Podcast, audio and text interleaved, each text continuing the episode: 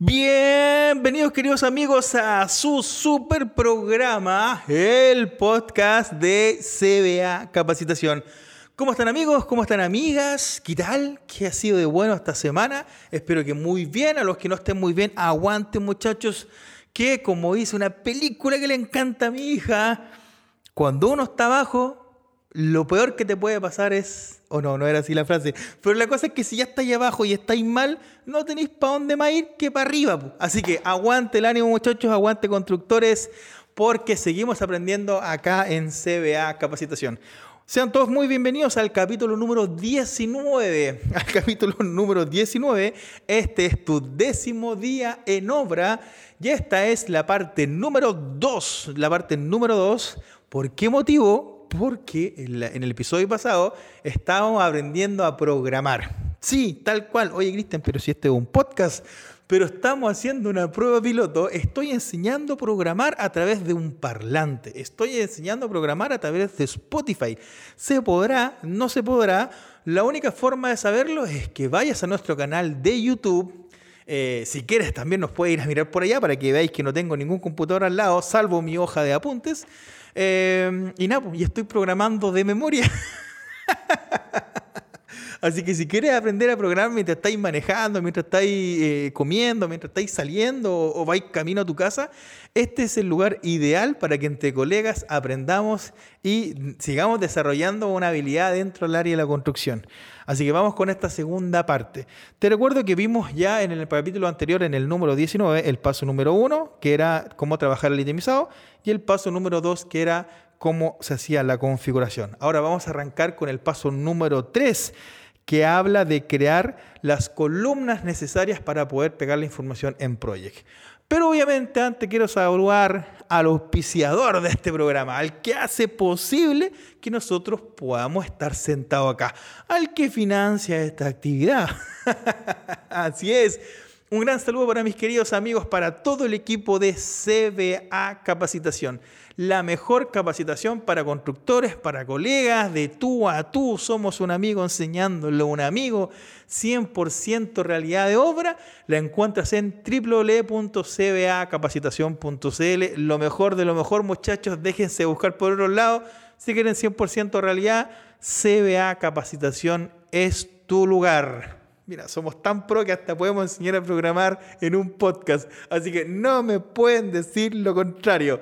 Arrancamos muchachos entonces. Paso número 3. Cuando ya tengas el archivo project que ya está listo, que ya está armado según el capítulo anterior, para poder traer la información de la tercera hoja del Excel, si no saben de qué estoy hablando, vayan a la anterior. Para poder traerte la tercera hoja del Excel, que tiene el ítem, el nombre y el costo, en el project vamos a tener que generar la misma estructura. Como project tiene un ID o tiene un nombre y tiene una relación, esas columnas no me sirven. Entonces, eh, si quisiera pegar el texto, sirve, pero si no, no sirve. Entonces, lo que necesitamos es, en el proyecto, adelante del nombre de la tarea, botón derecho, insertar columna, insertar columna de tipo texto. Aprieta la T en el teclado y te repito para allá. Elige la 1 para que vaya ahí ordenado. Listo. Eh, después, para poder cambiarle el nombre, para que diga ítem, botón derecho, te vas a configurar campo. En configurar campo, ahí colocas eh, ítem. Ojo, porque arriba te tuvo que haber aparecido el texto 1 como en azul. Siempre pincha donde dice título con el ratón primero, porque si no, al apretar el teclado se te va a cambiar el, nombre del campo. Así que una vez que hayas pinchado, escribe ítem, y aceptar y se le colocó el nombre a la columna. Entonces tienes ítem, ahora vas a tener el nombre de la columna y al otro lado te falta el costo. Entonces ahí tienes que pinchar botón derecho, insertar columna, eh, columna de costo, apretar costo y listo, aceptar. Ya ahí le insertaste. Ya ahí tenéis las tres columnas. Entonces ahora es tan fácil como ir a tu Excel, seleccionar las tres columnas de la hoja 3, las copias, te vas al Excel y las pegas. Si por ABC motivo no te deja pegar y te sale un cuadradito que dice error al pegar en la columna tipo costo, es porque quizás tu proyecto está configurado en euros y tu plata tú te la estás trayendo en pesos. Ahí te sugiero quítale el símbolo de plata en el Excel, déjalo como número nomás y lo pegáis acá en el proyecto, ¿vale? Y así eh, salís más rápido, ¿listo? Pero lo importante es que debería estar en, pesos. ¿Dónde se configura eso? Archivo, opciones, creo que es programación la pestaña, y ahí dice el costo. O sale en realidad la moneda. Recuerda elegir siempre CLP. Y con eso ya tenés la información, pues ya estáis listo, ya tenés la información cargada, entonces ya está listo el paso número 3. Ahora, paso número 4. Vamos con el paso número 4 de este curso en audio de programación de obras con MS Project, gentileza de CBA Capacitación. Así nomás muchachos, entonces ya que tenemos pegados los valores de Excel, específicamente ese es el paso número cuatro. Pegar los valores, así, así de simple. No hay más. ¿Qué quieren que diga? No, no, me, me voy y termino de grabar. Paso número cuatro, simple, pegar los valores. Pero si no tenéis la estructura armada de las columnas no era tan sencillo, ¿vale?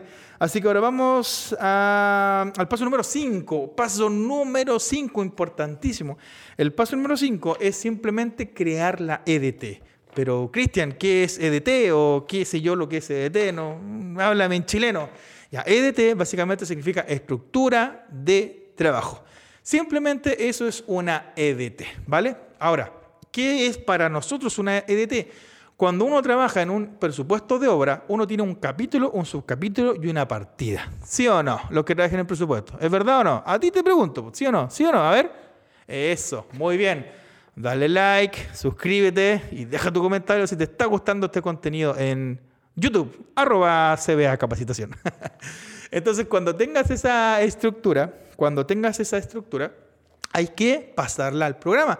Porque cuando tú pegues los valores en el proyecto, el proyecto va a entender que todo es tarea. De hecho, en, la parte donde están las tareas, fíjate que están todos los nombres de las actividades, pero en el área del diagrama de Gantt, que son donde están las barritas, están todas las barritas en azul. Eso no sirve porque el proyecto entiende que todo es tarea. Entonces ahora manualmente tú le tienes que decir al proyecto eh, qué es tarea, qué es capítulo y qué es subcapítulo. ¿Y cómo se hace eso? Yo tengo una manera súper coloquial y súper sencilla. Vas a bajar primero agrupando a nivel de tareas. O sea, o sea, primero, baja, selecciona las primeras tareas, por ejemplo, de la fila 3 a la fila 7. Las seleccionas, vas a tarea, aprietas una vez sangría y se meten adentro. Y ahí nació el primer capítulo. Y baja, baja, baja haciendo el mismo movimiento. Siempre primero con las tareas, tareas, tareas, tareas, tareas, tareas. Hasta que llegue abajo. Y una vez que llegue abajo con las tareas, devuélvete hacia arriba subiendo, pero cerrando. Porque va a quedar una pestañita en las barritas negras, que ahora son negras, y de hecho ya al lado acá, eh, al lado derecho ya no tienen la barrita azul, ya tienen un corchete negro. Entonces eso representa que son resúmenes o capítulos o subcapítulos. Cerráis todas esas pestañitas y se va a empezar a agrupar el programa hasta que llegue arriba. Vuelve a hacer el mismo procedimiento, pero ahora a nivel de subcapítulos. Anda agrupando todos los subcapítulos, metiendo dentro de los capítulos. Va a llegar abajo, después vuelve a pinchar, a cerrar, hacia arriba, hacia arriba, cerrar, cerrar, cerrar, cerrar, cerrar. Y cuando llegues hacia arriba, después te vas a encontrar con los capítulos. Entonces, mete todos los subcapítulos adentro de los capítulos. Después te van a quedar los capítulos nomás. Y los capítulos los seleccionáis eh, y los metí dentro de días hábiles y después vuelve a cerrar y después días hábiles lo vuelve a meter adentro de días correos. Y ahí quedaste. Y todo, para que funcione bien, todo debía haber quedado en una pura línea. Esa línea representa que es un proyecto. Si te quedan dos o tres líneas, significa que tu programa tiene tres proyectos. Siempre se tiene que englobar todo en una pura línea. ¿Listo? Así que eso es la estructura de trabajo, simplemente darle jerarquía a las cosas, definir qué es partida, qué es capítulo y qué es subcapítulo. Y hasta ahí tienes creada la EDT, que es la estructura de trabajo. Ahora, importantísimo, porque ahora empieza la pega entretenida. Una vez que tengáis las tareas, tengas la estructura, capítulo, subcapítulo. Ahora, antes de programar, falta un paso. ¿Cuál será ese paso? A ver, ¿a quién se le ocurre cuál será ese paso? ¿Y por qué no puedo programar? A ver, ¿a alguien se le ocurre por qué no puedo programar? Ya, ¿por qué no puedo programar? No, es que, coño, tú podéis programar cuando queráis. No, pues si no se trata de programar cuando queráis. Se trata de programar cuando hay que programar. Para poder programar hace falta, redoble de tambores, tener las duraciones. Es imposible programar si tu proyecto no tiene las duraciones. Así que con eso no tenemos nada que hacer. Ahora, ¿de dónde sale el concepto de las duraciones? Súper fácil. Supuestamente súper fácil yo la manejo por tres conceptos. El primer concepto sería el método heurístico. Oh, ¿qué es eso, Cristian? Que suena bonito. ¿Qué es heurístico? Después está el método técnico y está el método de proceso constructivo. De esas tres maneras, a mí me ha servido para poder entender cómo se calculan las cantidades en un programa. ¿Listo? Analicemos así rápidamente cada una para que se entienda. La heurística es la más usada. Siempre, yo creo que el 90% es la que más se usa en construcción. La heurística tiene que ver con la experiencia, tiene que ver con que aquí nadie está inventando la rueda, por mucho que aquí hay gente que se crea Dios. Sorry, anteriormente hubieron muchos dioses. Entonces, como siempre hemos hecho lo mismo, eh, hay estadística, hay data, hay números, ¿cachai? Entonces, por ahí nos vamos jugando. Entonces, si yo le digo, atento con esto, si yo le digo a una persona, eh, por ejemplo, el edificio donde está CBA tiene 10 pisos, entonces le digo a una persona, por ejemplo, a usted, le digo, ¿sabes qué necesito que me coticen la pintura de la fachada? La persona que lleva 15 años pintando pintura de fachada me dice que se demora una semana. ¿Listo? 15 años, una semana. Cotizo con otra persona que dice que tiene 5 años de experiencia y me dice que se demora dos semanas. ¿Listo? Y cotizo con una tercera persona que hace seis meses se puso con una pyme o con un negocio y me dice que se demora tres semanas en pintar la fachada del edificio. ¿Cuál es la diferencia, dirán ustedes? La diferencia es simplemente la parte heurística, la experiencia. La persona que lleva 15 años, que se demora una semana, ese viejito de, de alguna manera ya como que viene de vuelta en la industria. ¿Por qué? Porque ya quizás tiene su propio andamio, tiene sus propios camiones, ¿cachai? Tiene su, ya su gente ultra conocida, ya tiene buenos viejos. En cambio, el que se demora más, quizás no tiene camión todavía, no tiene andamio, tiene que andar buscando dónde encuentra o dónde no encuentra. Y quizás la gente va y viene, no, no podido hacer un equipo. Entonces, por eso tiene tiempos diferentes, ¿vale? Entonces, de ahí, de ahí viene la parte de la parte turística, porque la parte turística es como perceptiva del que te la menciona. ¿Listo? No es algo como cuadrado, por lo menos como la matemática, sino es que yo le pregunto a cualquier persona y ellos me dan sus propios rendimientos por heurística, ¿vale? Y por eso generalmente se hacen las construcciones, por experiencia de los profesionales o experiencia de la misma empresa que está a cargo del proyecto. Esa sería la número uno. Ahora, pero ¿qué, pasamos si, qué pasa si el programa nos pide recursos? Eh, si de ese programa nos piden recursos, ¿qué, ¿qué vamos a hacer con los recursos? Bueno, ahí hay un problemita, porque aunque yo diga que me demoro una semana, aunque yo sea el papa, eh, la ITO no me va a creer. La ITO va a decir, no, a ver, yo no le creo a usted, porque aquí en el listado de recursos, en la parte de pintura, dice que el rendimiento de usted es X. Entonces, si yo saco su rendimiento por la cantidad que hay que pintar, no tengo por dónde que sea una semana. Acá dice que son dos días, por ejemplo. Entonces, ¿cómo justifico yo al mandante mi demora? A mí siempre la inspección o el mandante me va a exigir lo que ellos compraron o lo que ellos adquirieron. Ejemplo, si yo coticé para un trabajo un bulldozer y llego con un arreto, la ITO lo más probable es que me vaya a decir o me traí el bulldozer o me generáis una disminución de hora por, por el dinero y obviamente tenéis que hacerlo dentro del mismo plazo que están estipulados. Entonces, se fijan, siempre se produce ese tipo de cosas. Entonces, la parte técnica lo que viene a hacer es calcular las duraciones pero en base al, análisis de precio unitario. Vamos a poner un ejemplo bien concreto. Mira, digamos que hay una tarea que se llama excavaciones. Excavaciones dice que se demora en el APU, dice eh, un jornal 2 HH por metro cúbico. Eso significa que se demora 2 horas por cubo y son 100, perdón, y son 50 cubos lo que hay que excavar. ¿Cuánto? Siempre hay un concepto que se llama aquí trabajo efectivo, que se hace con una pura persona. Entonces serían 2 HH por 50 cubos, esos son 100 HH. ¿Listo? Entonces, el trabajo máximo de la persona serían simplemente 100 HH. Ahora, la pregunta del millón es, ¿cuántos son 100 HH en tiempo? Bueno, divide esa 100 HH dividido en la jornada productiva, en la jornada laboral productiva. Recuerda que cuando hablamos de tiempo está la, horas corridas, eh, está la jornada laboral y están las horas productivas. Horas productivas es la jornada laboral descontando eh, la charla en la mañana, el cigarrito, que voy para allá, que me llamo la señora, que me tiraron la oreja, que el de allá me miro feo, que el que voy al baño, todo eso, dime y direte, descontando, uno dice, ah, mira, el viejo efectivamente trabaja 7 o trabaja 8 horas al día, ¿listo? Entonces, si dividimos a 100 horas en 8 horas, lo más probable es que me dé, no sé, 12 días de trabajo. Entonces, 12 días sería el número mágico para tu programa. Pero eso es con una persona. Y el jefe terreno te podría decir, no, pero es que 12 es mucho. Bueno, bajémoslo, metámosle dos personas. Entonces sería la mitad, serían seis. Y si alguien dice, oye, no, pero ¿sabéis qué? Siguen siendo muchos, metámosle cuatro viejos a partida. Entonces el trabajo efectivo, que son 100, se divide en 25, 25, 25, 25, porque serían cuatro personas. Y si 25 lo dio en 8, me daría, no sé, tres o cuatro. ¿Listo? Entonces ahí esa tarea con cuatro viejos se realizaría en cuatro días. Así se hace el método técnico, muchachos. ¿Van aprendiendo, no? espero que sí. Déjame tu comentario ahí en YouTube para saber si se explica o no. Y eh, la heurística, la heurística viene a solucionar un problema que existe entre cuando hay una diferencia entre la parte técnica y la parte de mm, entre la parte técnica y la parte de experiencia. Un ejemplo, si hay una casa y la casa tiene 10 pilares y la sección del pilar son 20-20, sección 20-20 por 3 metros de altura. Si multiplicáis 0.2 por 0.2 por 3 por 10, eso te da como un cubo. Entonces, si tú dices que un camión lo vacías 7 eh, cubos en 30 minutos a lo más una hora. Entonces dice, a ver, eh, si 7 cubos los tiro en una hora, entonces un cubo, ¿en cuánto rato los tiro? Pongámosle 10 minutos. Y viene la pregunta, ¿de verdad tú hormigón hay una casa en 10 minutos? No, ¿cierto? Entonces, el proceso constructivo lo que hace es, se da cuenta de esa diferencia y busca amarrar una actividad con otra. Por ejemplo, para hormigonar un pilar de una casa, ¿qué necesito? Tener lista la albañilería. Perfecto. ¿Cuánto dura la albañilería? 15 días. Ya, ok. ¿Y de los 15 días al día 10 podré entrar a trabajar en pilares? Yo no dice, sí. Entonces, del día 10 al día 15 ya ganaste 5. Más dos días de, para no dejarlo desfasado, tenéis 7. Entonces, mira, el proceso constructivo me dice que son 7 días de hormigonado. ¿Qué hay a poner en tu programa? ¿Vaya a poner 10 minutos o 7 días? 7 días. Y eso es lo que hace el proceso constructivo. Ya, entonces ya con eso, con ese dato, ya tenemos listas las duraciones en el programa. Pero recuerda que siempre se hacen por el método heurístico. Y después te queda programar por ruta crítica y hacer las tareas no críticas.